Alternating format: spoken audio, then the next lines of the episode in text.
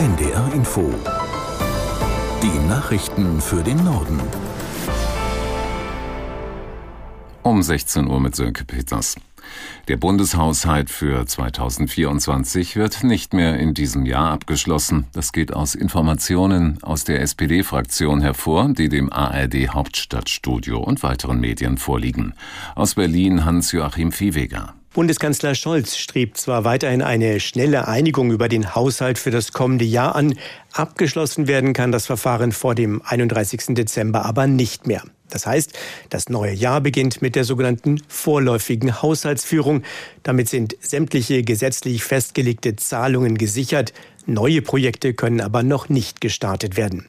Laut einer Nachricht der parlamentarischen Geschäftsführerin der SPD-Fraktion Katja Mast an Mitglieder ihrer Fraktion konnten Scholz, Wirtschaftsminister Habeck und Finanzminister Lindner ihre, Zitat, intensiven Gespräche noch nicht zu einem Abschluss bringen.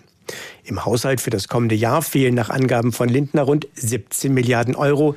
Dabei ist bereits berücksichtigt, dass der Bund wegen der schlechteren Konjunkturlage mehr Schulden im Rahmen der Schuldenbremse machen kann als noch vor wenigen Monaten geplant.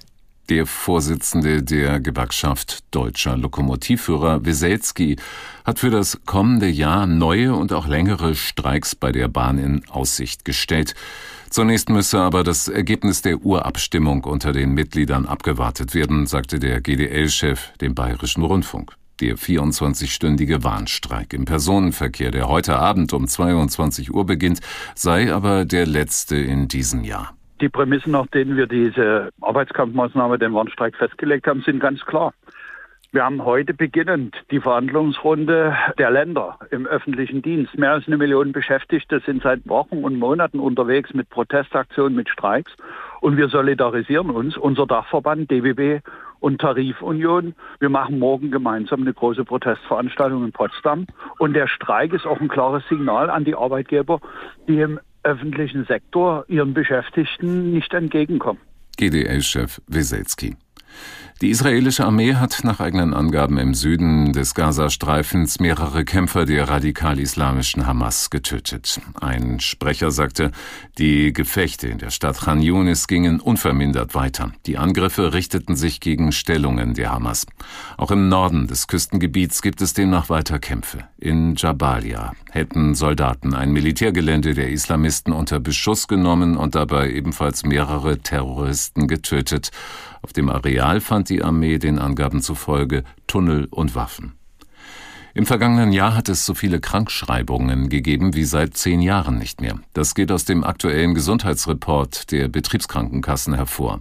Aus Berlin Anja Dobrodinsky. Im Schnitt war 2022 jeder deutsche Beschäftigte 22,6 Tage krankgeschrieben. Pro Krankheitsfall waren die Betroffenen rund zwölf Tage zu Hause, am häufigsten wegen Atemwegserkrankungen, darunter auch Corona. Sie waren für mehr als jeden fünften Fehltag verantwortlich und haben damit zum ersten Mal den bisherigen Spitzenreiter, die Muskel-Skeletterkrankungen wie zum Beispiel Rückenschmerzen, abgelöst. Grund für den hohen Krankenstand waren starke Grippe- und Erkältungswellen im ersten und vierten Quartal und auch eine fehlende Immunität nach den Lockdowns. Menschen mit Behinderungen dürfen sich eine persönliche Assistenz im gleichen Alter aussuchen. Das hat der Europäische Gerichtshof in Luxemburg entschieden. Hinter dem Urteil steht der Fall einer 28-jährigen Studentin, die in allen Lebensbereichen ihres Alltags Unterstützung braucht. Dafür suchte sie eine weibliche Assistentin in ihrem Alter. Aus der ARD Rechtsredaktion Max Bauer. Auch eine damals 50-jährige Assistentin bewarb sich auf die Stelle, wurde aber abgelehnt. Diskriminierend sei das, so die 50-Jährige und klagte. Das Bundesarbeitsgericht hat den Fall dem Europäischen Gerichtshof vorgelegt und der EuGH sagt nun, eine solche Ungleichbehandlung nach dem Alter kann gerechtfertigt sein. Die Wünsche von Menschen mit Behinderung seien wichtig. Sie müssten entscheiden dürfen, wie, wo und mit wem sie leben. Eine persönliche Assistentin in derselben Altersgruppe wie der behinderte Mensch könne sich leichter in dessen persönliches und soziales Umfeld einfügen. Alterswünsche für eine persönliche Assistentin gehörten zum Recht auf Selbstbestimmung. Das waren die Nachrichten.